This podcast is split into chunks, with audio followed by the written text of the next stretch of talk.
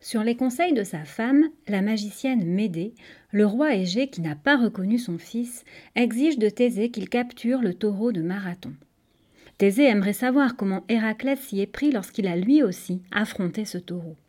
Épisode 10 où l'on découvre qui est le monstrueux taureau de Marathon. Le matin où Thésée partit en direction de Marathon, de nombreux Athéniens l'accompagnèrent aux portes de la ville.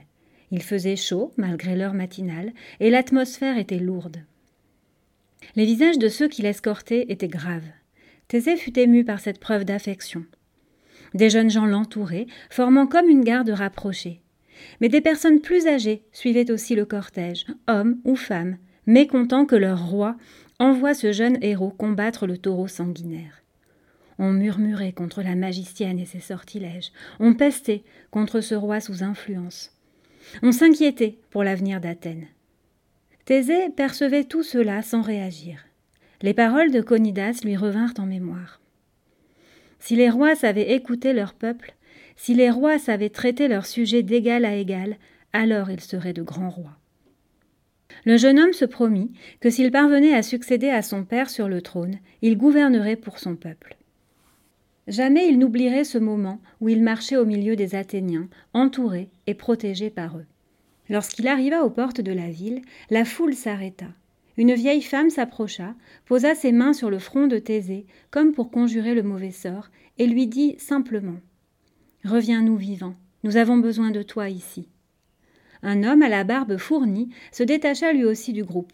Je prends la même direction que toi. Acceptes-tu que nous fassions le début de la route ensemble? Thésée acquiesça. Il quitta Athènes avec un pincement au cœur.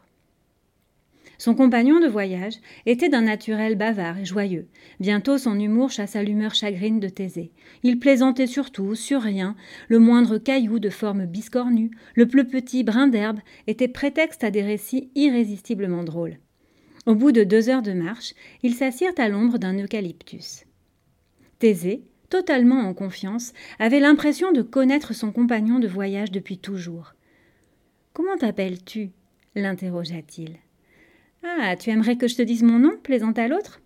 Tu devrais pouvoir le deviner en me regardant. Étonné, Thésée dévisagea attentivement son compagnon. Sous cette grosse barbe qui lui mangeait la moitié du visage, Thésée eut l'impression d'avoir déjà vu ce sourire enjôleur, ces boucles frondeuses, il fixa aussitôt les pieds du marcheur, plus exactement ses sandales. Mais oui, bien sûr, son intuition était bonne. Elles étaient dotées de petites ailes.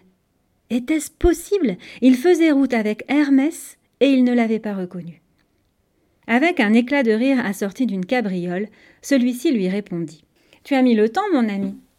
Et Hermès arracha sa fausse barbe d'un geste vif. Thésée était tout excité. J'aime beaucoup ton maître Conidas, et comme tu le sais, j'adore me mêler des histoires des hommes. Aussi j'avais envie de voir un peu ce que tu devenais, lui dit-il. Mais le temps pressait, il fallait reprendre la route. Sais-tu à quoi ressemble le taureau de Marathon que tu pars capturer demanda le dieu Hermès. As-tu une petite idée de la manière dont tu vas t'y prendre? Pas la moindre, avoua Thésée. Je sais seulement que mon cousin Héraclès a déjà eu affaire à lui. J'aimerais bien savoir comment il a procédé. Hermès murmura d'un ton malicieux. Mais je le sais, moi, j'y étais. Veux-tu que je te raconte? Le dieu messager, qui était aussi le roi des bavards, commença aussitôt son récit.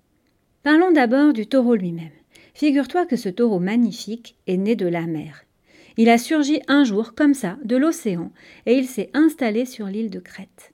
Il devait être offert à mon oncle Poséidon, le dieu de la mer, ce qui était normal, vu la manière dont il était né. Mais Minos, le roi de Crète, le trouva si beau qu'il décida de le garder pour lui.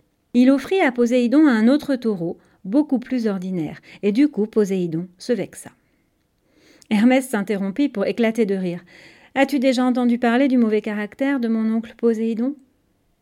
Thésée répondit que tout homme connaissait et redoutait les colères du dieu de la mer. Oui, mais cette fois, poursuivit Hermès en baissant la voix, il ne déchaîna pas de tempête. Il fit deux choses terribles. La première, c'est qu'il rendit la femme de Minos, la reine Pasiphae, amoureuse du beau taureau. Thésée était suspendu aux lèvres de son compagnon de route. Et alors questionna-t-il.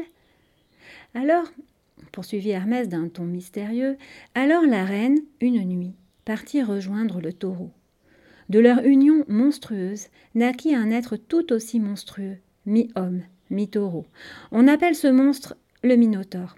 Mais tu auras bien le temps d'en entendre parler plus tard. À ces mots, Thésée resta silencieux un long moment, puis il demanda Quelle est la deuxième chose terrible que fit Poséidon? La deuxième, c'est qu'il transforma le beau taureau blanc en une bête redoutable, crachant le feu, devenant folle furieuse chaque fois qu'un humain l'approche. Thésée frissonna. C'était donc cette bête-là qu'il était chargé de capturer vivante et de ramener à son père.